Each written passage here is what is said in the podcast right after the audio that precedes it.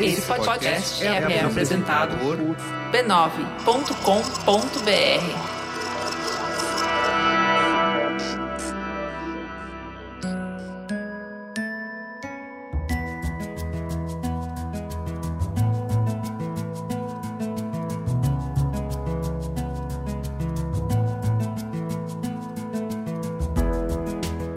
Mamileiros e mamiletes, sejam muito bem-vindos ao Mamilos Férias de Verão. Eu sou a Juva Lauer e convido vocês a darem um tempinho das nossas conversas profundas para dar espaço para bate-papos leves e saborosos que acompanham as nossas merecidas férias. Eu sou a Cris Bartz e te convido a pegar o seu bolinho, fazer o chazinho que você mais gosta e se achegar para a conversa. Relaxa o ombrinho que hoje o papo é sobre prazer.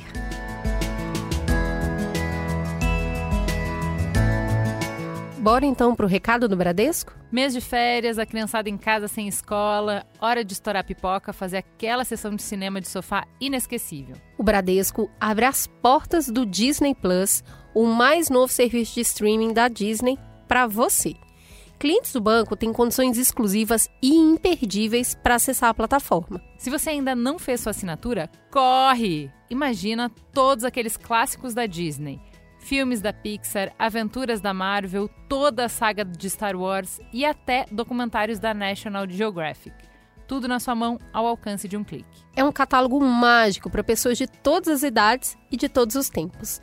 E com os melhores benefícios para quem é Bradesco. Se interessou? Tá afim de pegar esse serviço na faixa nos primeiros meses? Então consulte condições e detalhes no site banco.bradesco/disney Plus. Encante o futuro com Bradesco e Disney Plus.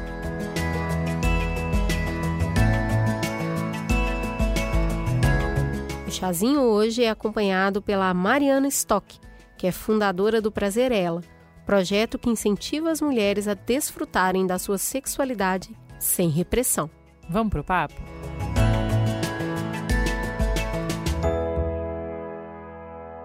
Então vamos começar primeiro apresentando a Mari. Mari, seja muito bem-vinda. Enfim, você no Mamilos, faz tempo que a gente quer te receber. Quem é você na fila do pão? Oi, meninas. Gente, que honra, que prazer estar aqui com vocês. Eu sou Mariana Stock, sou comunicadora, sou psicanalista e sou fundadora da Prazerela, uma iniciativa que tem essa missão né, de apoiar as mulheres nessa, nessa caminhada de libertação, empoderamento, autonomia, liberdade, essa liberdade para sentir prazer, né, para gozar livremente, para falar sobre essa temática e eu sinto que a gente também se atualiza a cada dia, né?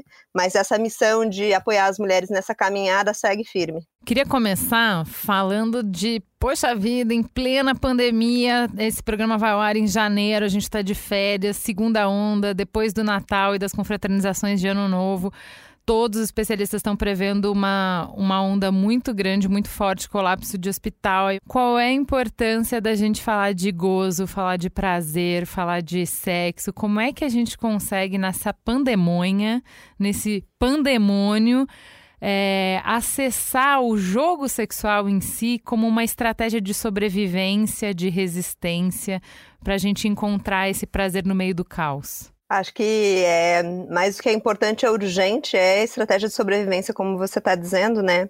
E uma coisa que é que nos une diante dessa, né, desse momento que estamos tão isoladas, eu acho que é justamente a gente entrar em contato com a nossa, né, com a gente, né, com facetas do nosso eu, que a gente nunca entrou em contato, porque nunca estivemos tanto tempo isoladas, né? Nunca estivemos tanto tempo sem perspectivas, nunca estivemos tanto tempo com medo. E aí nos resta, né, olhar para a gente, né? A gente nunca teve tanto tempo também, né? Dentro de casa, desse ambiente ali íntimo, né? Então, não é à toa que cresceu radicalmente, né, o, a venda de vibradores, de gadgets sexuais e tudo mais. Então, acho que muitas coisas se potencializaram diante dessa pandemia, né?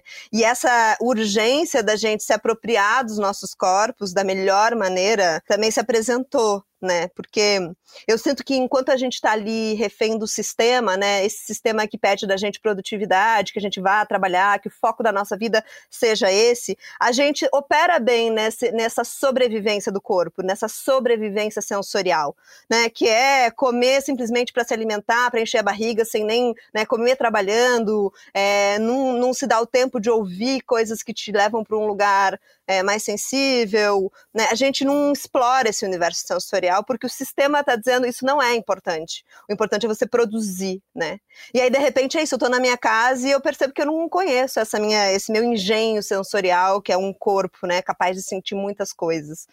Então, é, em tempos de pandemia, eu sinto que a gente, a gente é, diminuiu radicalmente também as nossas alienações, as nossas é, distrações, né? Que, que, em geral, a gente passa uma vida distraída de si.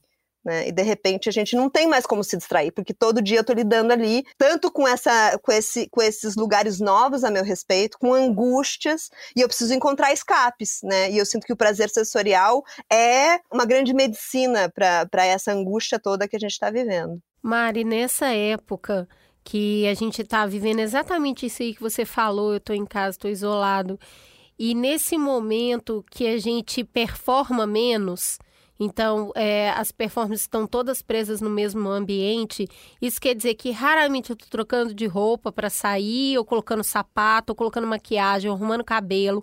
Tanto os homens quanto as mulheres, mas especialmente as mulheres. Não foi a manicure. Quem não se depila em casa ficou sem se depilar, ou achou outro jeito, ou ficou sem mesmo.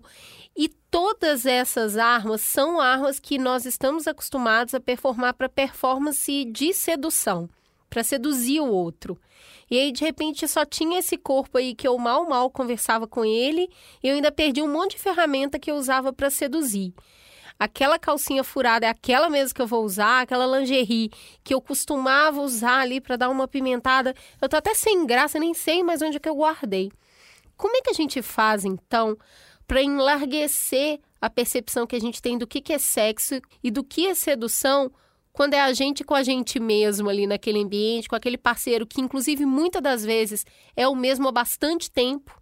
Tem arma ou é tipo, ai, que preguiça? Tem tudo isso. Acho que a primeira coisa que eu diria, né, pensando nas pessoas que não têm uma parceria, é, é que a gente precisa resgatar o conceito de sexualidade antes de sexo a gente é arremessada nesse conceito de sexo, né? Mas a gente nunca teve o capítulo 1 dessa história. Sexo é capítulo 2, né? E sexualidade é capítulo 1. Sexualidade é sobre ser uma, né? Com suas é, fronteiras, limites, vontades, desejos. E, em geral, para as mulheres, diante dessa sociedade machista, misógina e tudo que a gente já sabe, é que a gente nunca entrou em contato com esta sexualidade que tem desejo, que tem sedução, que tem essa, esse, esse lugar de medo, que tem o que eu gosto, o que eu não gosto a gente nunca aprendeu sobre isso.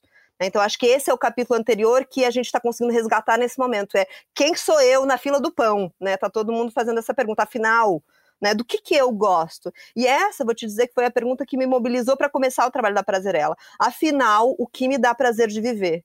E tudo que eu falava, tudo que eu. Eh, eh, todas as minhas respostas a isso eram respostas muito condicionadas ao capital. Ah, me dá prazer comer no restaurante tal, me dá prazer viajar para o lugar tal. Sempre estava envolvida um privilégio né, econômico nessa história. E eu falei, não é possível, gente que tudo que eu gosto precisa ter dinheiro, precisa estar tá nesse lugar. E aí, de repente, a pandemia faz isso. Não dá para viajar, não dá para ir no restaurante e tal, né? E aí a gente se pergunta, afinal, o que, que me dá prazer para além dessa sociedade do consumo? Né? Então, acho que é isso também. E quando a gente vai para o capítulo 2 do sexo, a gente também entra em, em, em territórios inéditos, né? Porque não dá mais para é, é, usar dos artifícios antigos que eu tinha, né, para seduzir, porque isso já não faz mais sentido, né? Esses dias eu gravei um vídeo para um, uma outra iniciativa, e aí a pessoa que trabalha comigo falou: ah, mas você falou de pandemia, será que não vai caducar? Porque o vídeo vai ao ar em janeiro. Eu falei: não faz mais sentido falar de nada sem fazer uma associação do que a gente está vivendo, porque isso é inédito, né? E acho que né, não tem resposta pronta para isso que vocês estão me perguntando, mas eu acho que no sexo, né, o que, que é fundamental para o sexo ser bom? Mistério. Ponto. Né? Não existe sexo bom se tiver um script previsível, se tiver ali todo mundo já sabendo o que vai acontecer, se eu souber tudo que o outro gosta. Aí se perde né, essa possibilidade de, do desejo fluir, porque o desejo ele flui pela falta. Né? E, e o que, que é falta? A falta é esse mistério. E aí a gente, a gente antes estava muito condicionada a, a associar o mistério a esse jogo de sedução do mostra não mostra, de uma lingerie nova, de uma e agora tem outros mistérios que se apresentam na intimidade, né? Coisas que eu estou descobrindo sobre mim que eu nunca pude revelar para o outro, afinal eu estou descobrindo outras, né? Outras possibilidades aqui dentro.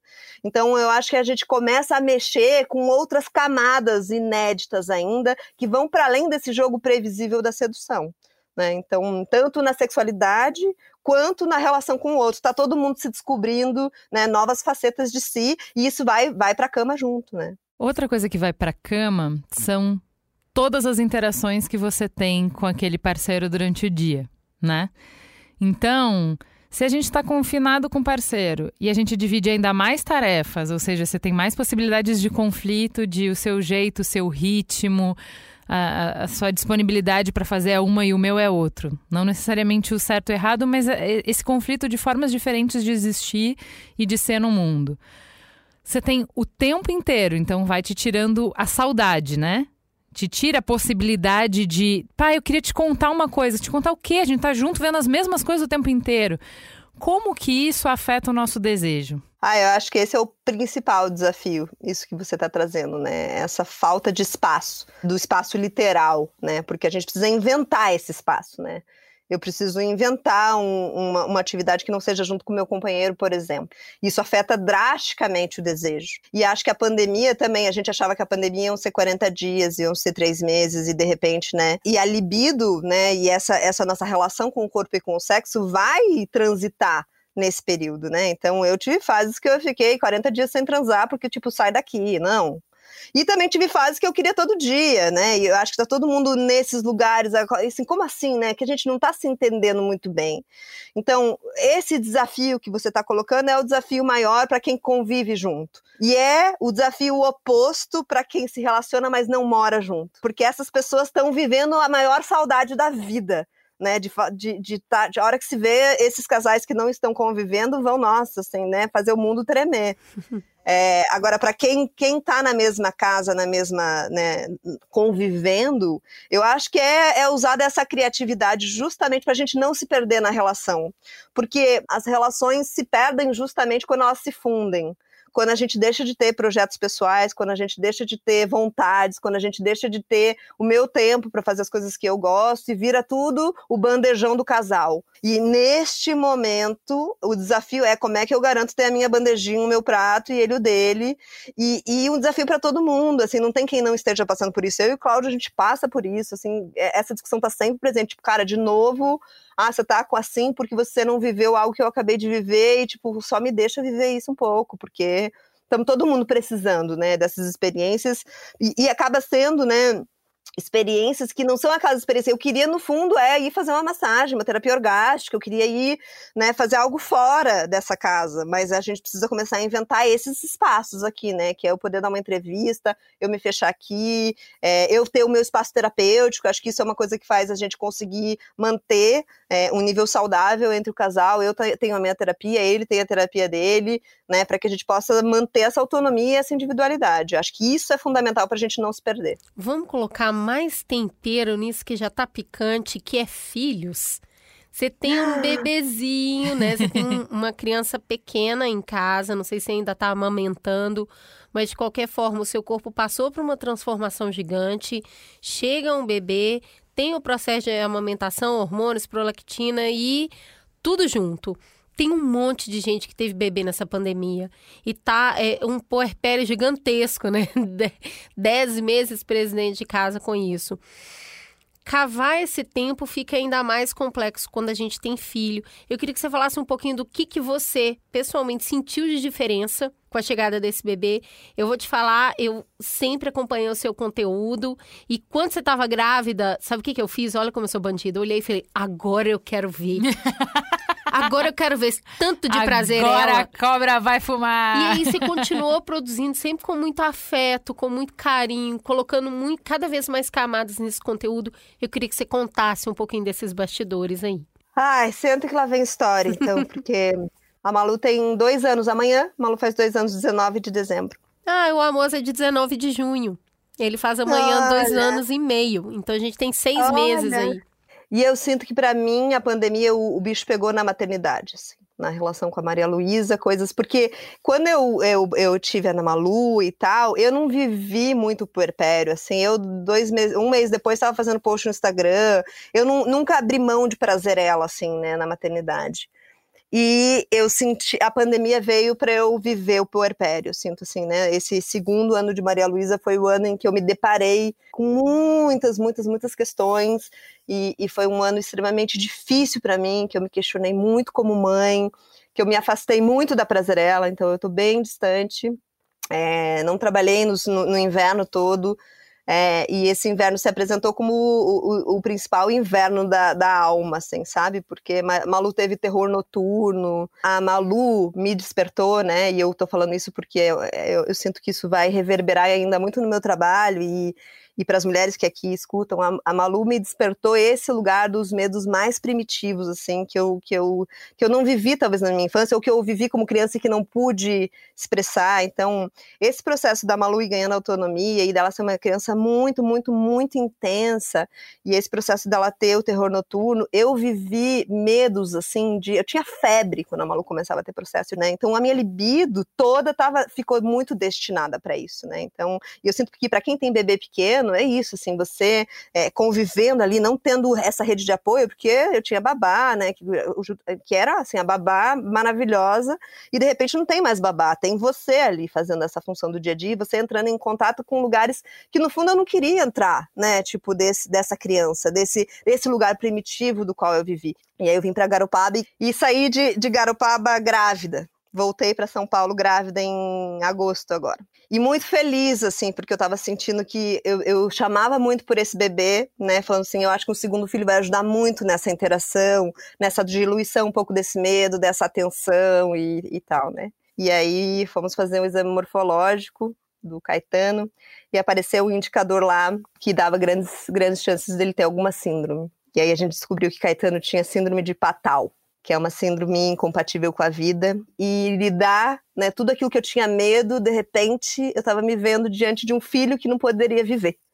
Né? Todos aqueles medos que eu estava ensaiando com a Maria Luísa, de repente se apresentaram ali, né, de fato, e, e na sequência perdi o Caetano. Então, para mim, a pandemia ainda está muito. Eu perdi o Caetano faz 15 dias, então ainda estou muito. Essa é a primeira entrevista que eu dou depois de viver isso tudo. Eu, eu, fora de Prazerela, fora de tudo, porque ainda estou extremamente mobilizada por isso e mobilizada pela questão da maternidade, assim, e eu ainda não sei exatamente onde e como isso vai reverberar, né, nas minhas temáticas, na Prazerela, no, né, mas é, isso está aqui presente e eu tenho certeza que isso vai ser a temática agora daqui para frente, porque a gente também não está falando sobre luto. Num ano de pandemia em que, tanto, em que a morte está aí, está todo mundo com medo da morte, né? Eu vivi a, a morte de um bebê e isso tem tudo a ver com sexualidade, porque sexualidade tem a ver com pulsão de vida, com pulsão de morte, né? Quando a gente pensa em, em vias de fato, né? O orgasmo em francês se chama la petite morte, porque é uma morte, é, uma, é um abrir mão do controle, né? E eu acho que, é, fazendo uma associação com essa pandemia,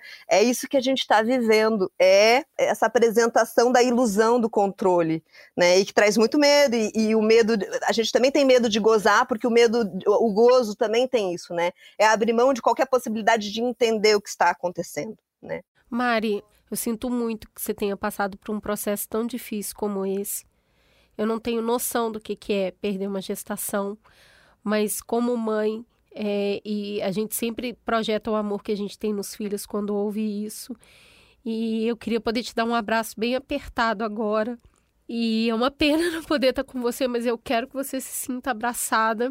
O tempo que Caetano esteve com você, eu tenho certeza que vocês tiveram uma troca afetiva muito forte e que seja para você uma possibilidade de amor para sempre, que ele possa viver no seu coração. Só queria te falar isso. Obrigada, Cris. A gente se sente honrada de você não só vir como compartilhar um momento tão delicado da sua história. Né? A gente fala, ah, vamos fazer, vamos falar de prazer. E eu acho que a dor ela faz parte da vida, né? A gente não pode ignorar a dor e as perdas. Então eu agradeço a confiança do compartilhamento. É, eu tô vivendo esse luto de frente. E aí, eh, as grandes amigas, as pessoas com quem eu tô compartilhando, que estão vivenciando, sei lá, eu acho que 80% das mulheres que me escutam diz, me dizem eu vivi um aborto. E eu vejo quanto isso está presente, mas as pessoas não vivem esse luto, elas não nomeiam isso, elas não olham para isso porque é, é, e a gente está falando de sexualidade, isso tem tudo a ver com sexualidade, Sim. né? Porque a gente só é boa quando a gente tem um filho para essa sociedade, quando a gente está produzindo seres, né? O, o que a gente está vivendo aqui dentro desse útero em termos de emoção, em termos de amores, isso não interessa para essa sociedade, inclusive é convidado para que a gente não fale sobre isso. Né? Então, eu sinto que a gente precisa falar sobre essas perdas, porque se a gente não falar que isso, isso traz uma outra coraça, uma outra camada né, dessa nossa relação com a vida, se a gente não vive esse luto, se a gente não inclui essa vivência na nossa história, né? E, e, e de novo, eu, tô, eu gosto muito de a gente está aqui para falar principalmente sobre sexo, mas isso tem a ver com sexualidade. Sim. Isso tem a ver com, com, com, esse, com esse ser um que eu estou aprendendo a ser, né? E, e quando a gente para, e quando a gente menstrua, cada vez é uma nova vivência. Mas eu sinto isso, assim, que tem é, novos conteúdos que nos dão a chance de tornar a nossa relação mais complexa, mais, é, mais misteriosa, né? Muito mais misteriosa, porque o Caetano é um grande mistério, sempre vai ser na nossa vida, e, e eu sinto que, que a gente tem essa oportunidade, todo mundo nas suas vivências, porque todo mundo tem traumas, todo mundo vive os seus lutos, mas a gente, em geral, coloca um, um grande tampão nisso e não se fala mais nisso, né? Assim como a gente não se, não se falava sobre orgasmo há dois anos atrás, a morte é um tema que ninguém, né, ninguém tá falando sobre isso, né? E a morte de bebês, né? Né, que é de, de, no útero, que é muito comum, cara, esse é um tema que tá velado, assim, né, e as mulheres, quando eu choro e falo sobre isso, as mulheres falam, cara, eu passei por isso e não vivi isso, estou vivendo agora através de você, né? Porque esse tema não é dito e isso interfere drasticamente na sexualidade, né? Mas é isso, é pandemia com filhos, eu acho que tá todo mundo atualizando, né, os seus traumas, os seus medos. Para mim, isso, essa é a grande questão, assim, é ser mãe e me olhar como uma mãe às vezes muito falha, uma mãe que tem muita dificuldade, né, de, de, de, de se aceitar como mãe várias questões. É, e isso, isso, isso é... Acho que no mínimo cansa, né, Mari? No mínimo isso é cansativo. Nossa. Vai uma energia enorme. E, e no, no caso, eu, eu sinto muito isso, como eu, eu tenho muito contato físico, eu tenho um, um carinho muito físico. Então, estou sempre com meus filhos no colo, tô sem, eu ainda amamento a. Eu vejo, e eu, eu gostei muito desse ponto que você falou, minha libido está direcionado muito nesse afeto, nesse carinho, nesse tanto de corpo que eu beijo, abraço, carinho, afago, cheiro. E aí, sobrar um pouquinho da minha bandeja, que é o que você estava falando, para eu direcionar isso também para o companheiro, é um equilíbrio é, fino, né? É um equilíbrio complexo. O, o Amos, ele, ele quer mais o físico, porque ele ainda é pitico. A Tatá tem uma demanda emocional forte, principalmente de ser ouvida, ela quer contar tudo. A Ju tava brincando esses dias, que eu falo, filha, você existe mesmo quando você não tá falando, tá? Sua existência tá garantida.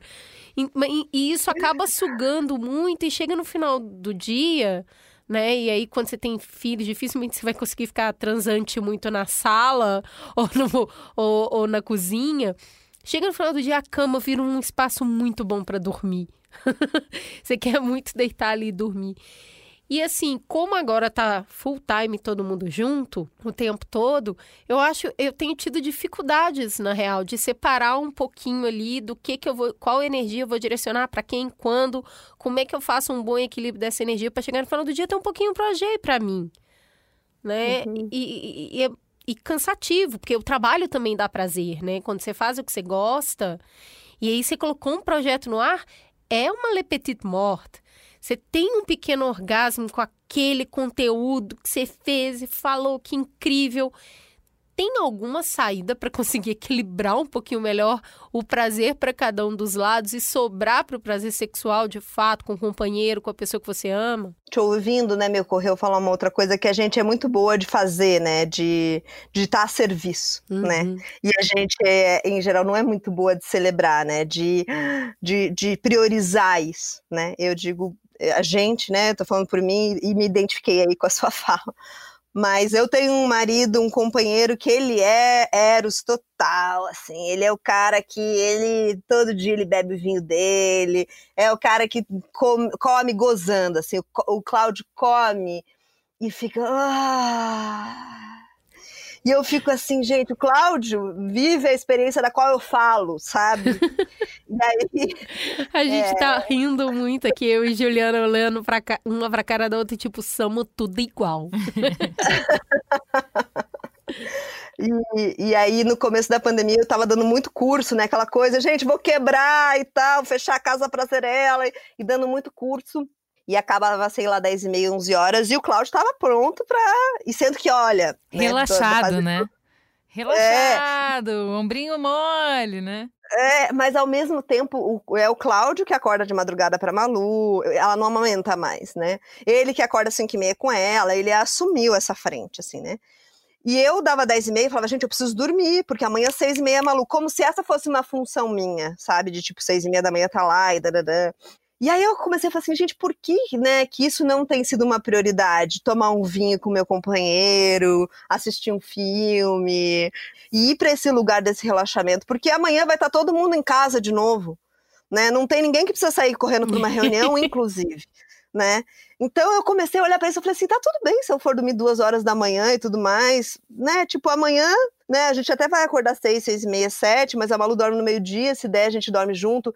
Então, eu acho que tem um pouco disso, assim, também, sabe? De, de ninguém precisa ir para o sistema, né? Essa, essa coisa nossa de, que a gente precisa estar sempre a serviço, é óbvio que a gente está fazendo um monte de coisa dentro de casa, mas isso também nos dá a condição de curtir mais, porque no dia seguinte, se você acordar nove ou dez para o seu trabalho, se você trabalha fora, tipo, ninguém tá ali, tipo, te esperando, ou, né, você pode fazer uma reunião no Zoom e deixar a câmera desligada e ficar ali só zumbi ouvindo. Então, assim, eu acho que um, um desafio, especialmente para as mulheres, né, ou especialmente para as mulheres como nós, né, vai ter mulher que se identifica, vai ter mulher que não se identifica, é colocar o mesmo peso pro gozo do fazer, sabe? Então, beleza, fiz isso. Então, e, é, e para mim esse é um exercício, é quase pôr na agenda. Hoje eu vou curtir com o meu companheiro. Hoje eu vou cozinhar, nana hoje eu vou tomar, vou beber sem olhar, sabe assim? Então eu acho que é isso, assim, né? Porque é, mesmo quando a gente está cansado à noite, é, a gente pensa, ah, vou preciso dormir logo porque amanhã é outro dia. Mas por que não pedir uma massagem, né? Ah, e, e é assim que eu faço. O dia que eu estou muito cansada e preciso, tal, eu falo, amor, aquela massagem no pé, isso vai terminar numa relação íntima, numa troca, não necessariamente sexo com penetração, mas outros tipos de. Mas eu acho que acho que a gente está tendo a oportunidade também de colocar esse, essa coisa do, do, do descansar, do, do dentro do, do, do, da, da, bandeja do prazer nosso, sabe? Tipo, porque é o dia inteiro cuidando de criança, né? Para quem é mãe, a gente sabe isso, o quanto a maternidade tomou conta, né? Assim, e, e a hora que as crianças dormem, o que, que a gente pode fazer que vai ser gostoso para além de dormir? Quais que outro, que outra coisa me dá prazer para além de dormir? Essa é a pergunta que eu faço. E por que não colocar isso em prática, né? Se eu gosto de comer, pô, vai fazer uma comida, nem que você vá dormir meia-noite, né? Ah, eu gosto de assistir um filme, vai fazer isso. Ou ah, gosto de massagem, faz uma, né, ensina o companheiro ou a companheira a fazer uma massagem, né? Coloca isso na pauta do dia né, esses prazeres de final do dia, de relaxar, de gozar, de, de, de, de fazer algo né, que, não, que, que não resuma o seu dia novamente a produzir e dormir. É, eu queria continuar o que você está é, falando de, de incluir o prazer na pauta e trazer o que você estava. No começo da conversa, você falou que o, o interesse, o desejo vem muito do mistério. Se mistério não há, já que estamos juntos o tempo inteiro, eu queria falar de uma outra, de um outro caminho que é menos uh, essa abordagem do femme fatale, da sedução, do esconde mostra, e mais esse caminho que você falou, foi falando da massagem, que é mais da intimidade. Porque como a gente está junto o tempo inteiro, também tem esse sexo que nasce justamente da cumplicidade que nasce justamente das piadas, porque vocês estão passando pelas mesmas coisas o tempo inteiro. Então é o fato da gente saber, e daí rimos aqui, rimos, rimos, rimos, transamos. Que nasce desse saber que você tá cansada e daqui a pouco tem o abraço fora de hora, fora do momento, fora da cama e da noite, de quando alguma coisa pode acontecer mas essa coisa mais de um lugar do companheirismo, do tá foda mesmo, tá difícil mesmo. O que eu fui percebendo na pandemia assim, existe também um desafio quando cada um tá correndo no seu ritmo e atrás das suas coisas e das suas demandas o dia inteiro. E a gente só vai se encontrar no final à noite na cama para criar uma conexão ali. O verso disso era uma pandemia em que a gente está junto, completamente uh, dividindo o bastão o tempo inteiro, rindo junto, tretando junto, mas muito junto. E daqui a pouco muito físico. Muito pega na mão, pega no braço e dá um abraço e sente o cheiro e o tempo inteiro. E isso para mim, quando chega a noite, fica mais próximo e o caminho fica menor até. Então, é o oposto de não tem mais mistério é tem mais intimidade. A gente já tá. O caminho para percorrer para a gente começar esse jogo ficou menor. Porque tem mais provocações, tem mais fagulhas durante o dia. Uma brincadeira, uma coisinha que a gente tá mais em contato, então fica mais fácil o caminho. E aí, abraçando o que você falou de que sim, o medo, as angústias podem nos levar e muitas vezes levam e me levaram para esse lugar do não gozo, do, da supressão do desejo, do eu tô tão angustiada, tão triste que eu não tenho nem cabeça para isso. Mas às vezes a moeda vira também e te leva para outro lugar, que é da necessidade da afirmação da vida, né? De encontrar no seu corpo pulsando essa vontade de viver e de no outro dia acordar de novo né? E de encontrar no outro, no parceiro, na brincadeira, no sexo muito mais como brincadeira de adulto, a afirmação do vínculo de novo. Porque senão a gente não consegue fazer o trampo no dia seguinte, né? Então eu não sei, eu acho. Ouço muita gente falar de como está se transando muito menos durante a pandemia e tal, mas também aqui e ali escuto esses relatos de que, olha, se não fosse isso, também nem estava aguentando. Eu acho que também tem um pouco disso, não tem? Eu sinto que a qualidade do sexo pós-pandemia vai melhorar muito, muito, muito, né? Porque também tá caindo, né, aquele sexo performático, né?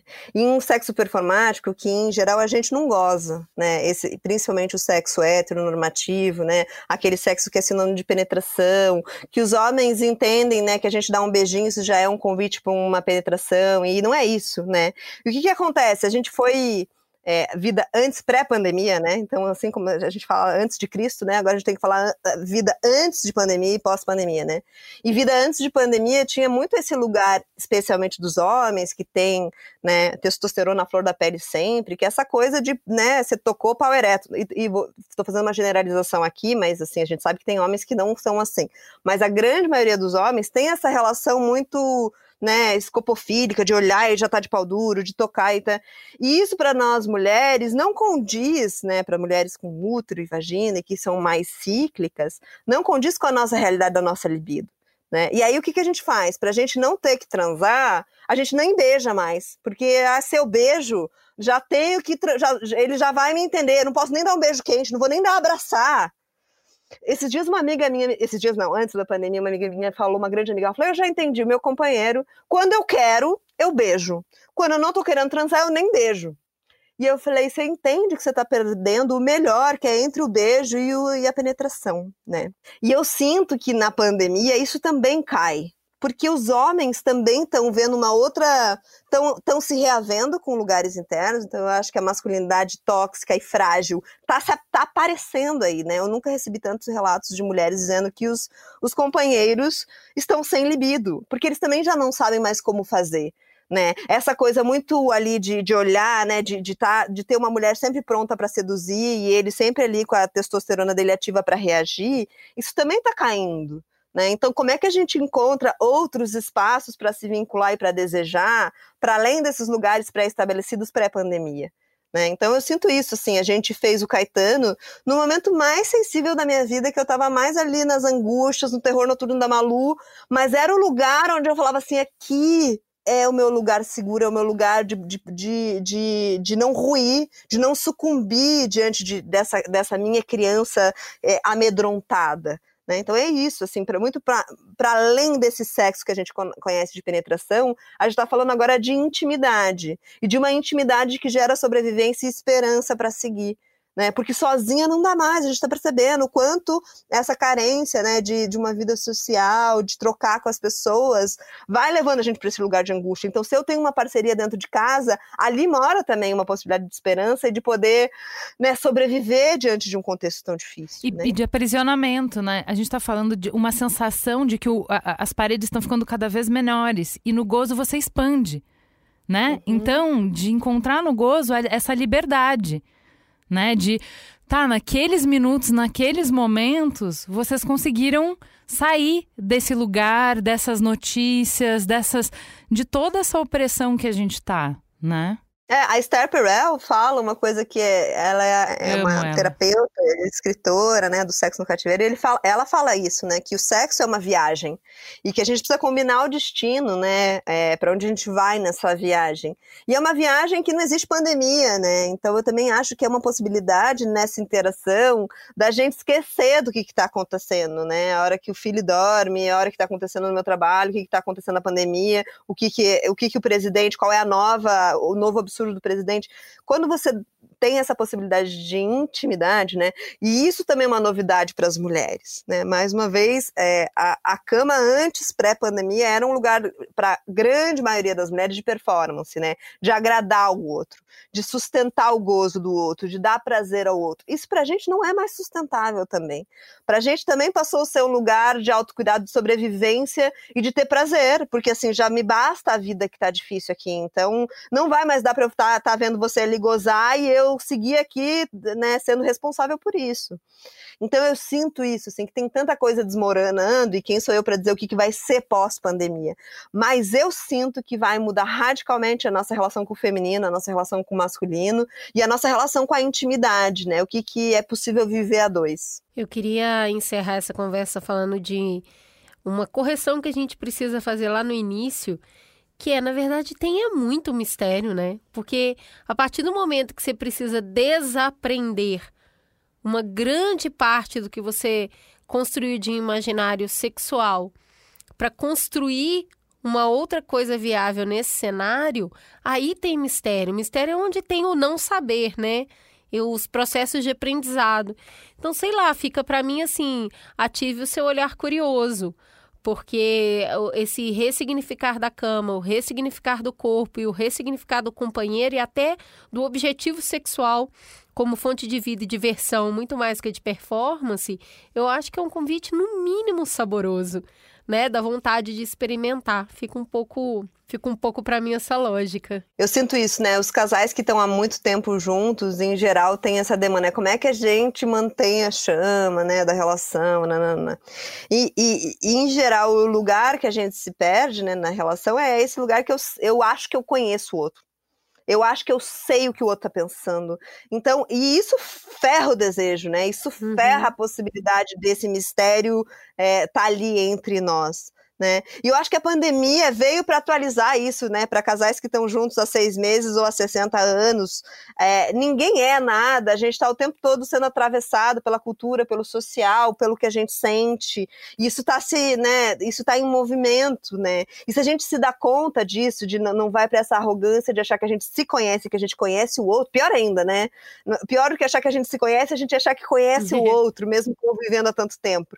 E no fim é, é justamente sobre isso que você está falando sabe? É, é, que se eu percebo quanto tem lugares, paisagens internas em mim inéditas, imagina sobre o outro. E se eu sou capaz de atualizar isso, falar, nossa, tem, tem, deve ter muita coisa sobre essa pessoa que eu não conheço, isso para o sexo é maravilhoso, porque é mistério na veia, né? No mínimo, no mínimo, nunca ninguém passou por uma pandemia. Eu acho que para mim o caminho é um pouco diferente disso, que é eu sou muito muito racional, muito cabeça. E a gente está num lugar em que a cabeça não vai explicar. E a cabeça não vai dar conta do que tem e do que veio e do que está acontecendo.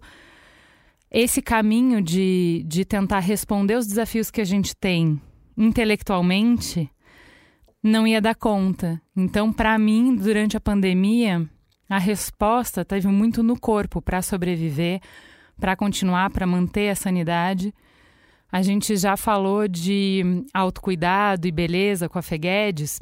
Embora eu entenda tudo isso, não foi a minha trajetória. Eu não, não pratiquei nada disso durante a pandemia, né? Mas eu acho que foi no corpo do Merigo, no cheiro do Merigo, no meu corpo, na gente junto, que eu mantive a sanidade e eu consegui uh, navegar, fazer essa travessia. E eu acho que, do mesmo jeito que você falou, olha, talvez para que a gente tenha essa disponibilidade para o nosso corpo e para o corpo do outro, e que para a gente tenha essa, essa possibilidade de se convidar e de se permitir, talvez a gente tenha que abrir mão um pouco da lógica de produtividade e de tarefas e de lista de tarefas o tempo inteiro e tenha que dar conta de algumas coisas. Mas eu queria deixar essa, para mim o que fica é isso, assim, é muito importante, justamente porque a gente está isolado, justamente porque a gente está inseguro, justamente porque a gente está com medo, justamente porque a gente está no luto, porque não tem muita explicação, porque não tem muita previsão, porque não tem muita visão de futuro é que o sexo importa. Porque a gente pode encontrar ali também não só mistério, não só performance, mas a gente pode encontrar uh, gozo, prazer, libertação, sabe? E, e vida, né? A gente precisa muito afirmar a vida. É, uma outra coisa me ocorreu te ouvindo, Ju, é que tem uma dança que é difícil de se encontrar no amor e na paixão, né? Porque o amor quer segurança, quer previsibilidade, quer essa. E a paixão quer mistério, a paixão quer, no... quer o novo, quer a novidade, quer o fogo. E é movida justamente por essa insegurança, né? E como é que a gente consegue ter amor e paixão numa relação. Eu acho que essa é a dança difícil de você encontrar, né? Por isso nunca se falou tanto sobre relações não monogâmicas, né? Se é possível que, que quem sabe, né, atualizando essa forma de se relacionar, seja possível é, é, amar e seguir se apaixonando na medida que eu não fecho né, as minhas possibilidades. Mas te ouvindo, o que me ocorre é que essa dose de medo, de insegurança já está muito extrema com pandemia. Já tem muita coisa lá fora de insegurança. Onde eu encontro um abraço seguro? Onde eu encontro uma intimidade em que eu posso simplesmente não me proteger e, e não ficar na palpitação? Relaxar e gozar real, né? Exato. Então, é, é, retomando até eles ama, né? Um amor que eu possa descansar. É isso, sabe, é. gente? O cheiro, para mim, assim, eu, eu cafungo o, o, cangote do merigo o dia inteiro agora na pandemia, sabe? Às vezes eu preciso sentir o cheiro dele, abraço ele uhum. só pra sentir o cheiro. Porque isso também é, é, essa. E eu acho que isso ajuda. Eu, eu acho muito bonito quando vocês falam, tanto você quanto o Cláudio, de, do sexo para além desse lugar dessa dança de mistério, mas para a sexualidade, para o prazer do corpo, para sentir o seu corpo, para uma série de outras possibilidades, para além da penetração, para além dessa uh, guerra dos sexos e dessa performance incrível, para uma coisa muito mais é, profunda e, e longeva, né? É, nossa, e, e, eu sinto que é esse caminho, né, para além do sexo previsível, é por isso que eu estou otimista em relação para onde para os caminhos da sexualidade, porque a gente está sendo convocado a se reinventar na cama. Não dá mais para sexo ser sinônimo de penetração. Não dá mais para sexo ser sinônimo de apertar peitinho, de enfiar o dedo numa vagina, de fazer um carinho no clitóris e pronto, é isso. Estamos resolvidos uma, né, uma, um para cima e para baixo ali no pênis, ou, né? E aí a gente começa a poder a perceber que a gente é, é um ser que, que, que tem uma pele de quilômetros e quilômetros e quilômetros de distância. Somos seres que somos providos de, de sentidos que vão além da sobrevivência, né? Eu comecei falando aqui que a gente é, entrou numa sociedade muito da produtividade performática em que a gente usa os sentidos para sobreviver, mas a verdade é que esses sentidos que a gente tem nos dão a capacidade de superviver. Né? O que, que é isso? É usar todos os meus sentidos para ir para uma, uma experiência de, de hiperconsciência, né? Então, eu vou dar um exemplo aqui para ficar mais mais tangível do que eu estou falando. Um maestro ou uma maestra usa né, a audição, essa capacidade de escuta, para muito além da escuta da sobrevivência, que é perceber se tem algum perigo. Né? É, um, um, uma maestra consegue captar né, a harmonia, se tem né, reger uma orquestra inteira, percebendo coisas que um ouvido que está sobrevivendo não percebe. Né? Uma maestra está vivendo a sobrevivência da audição. E a gente pode viver isso com todos os nossos sentidos. Né? Uma perfumista tem a supervivência da, do olfato olfato, consegue no sentir notas sensoriais que vão para muito além daquele cheiro que a gente só consegue saber cheiro de cinco coisas, ou gosto de azedo doce, né? Tudo isso, todas nós temos a capacidade de expandir profundamente a nossa experiência sensorial. E de repente a gente está em contato com isso, né? Com um, um um Boeing maravilhoso, mas a gente não sabe tirar esse Boeing do chão. A gente fica andando a 10 km por hora com esse avião, porque a gente não sabe ir para essa supervivência, né? Então, acho que o convite é, é, é, a gente poder se descobrir as nossas paisagens sensoriais inéditas, e isso a dois vai a enésima potência, né? Se eu tenho paisagens inéditas, se o outro tem paisagens inéditas, nós juntos temos isso, né, elevado a, a, segunda potência, né? Porque é combinar isso, entender que a intimidade vai para muito além de, de, de, pequenas zonas no nosso corpo, né? Mari, que delícia de conversa, que conversa prazerosa. Muito obrigada. Foi tudo que a gente esperava e mais um pouco. Obrigada pela visita, me casa su casa. Volte sempre que a, o seu papo ele é muito necessário. Eu acho que 2021 a gente já tem que pensar no V2 aqui dessa conversa. Obrigada pelo seu tempo e por, e por, compartilhar um pouco do seu conhecimento da sua jornada. Ah, eu que agradeço, meninas. Foi é uma mistura de sentimentos estar aqui, né? Obrigada por acolherem o meu luto aí, meu processo difícil, né? E que a gente está aqui para falar de prazer e de sexo, mas é inevitável trazer a nossa narrativa, né, pessoal. Então, Estou é, muito atravessada por isso e me senti muito, muito, muito acolhida, muito bem e já quero a próxima. Obrigada, beijo.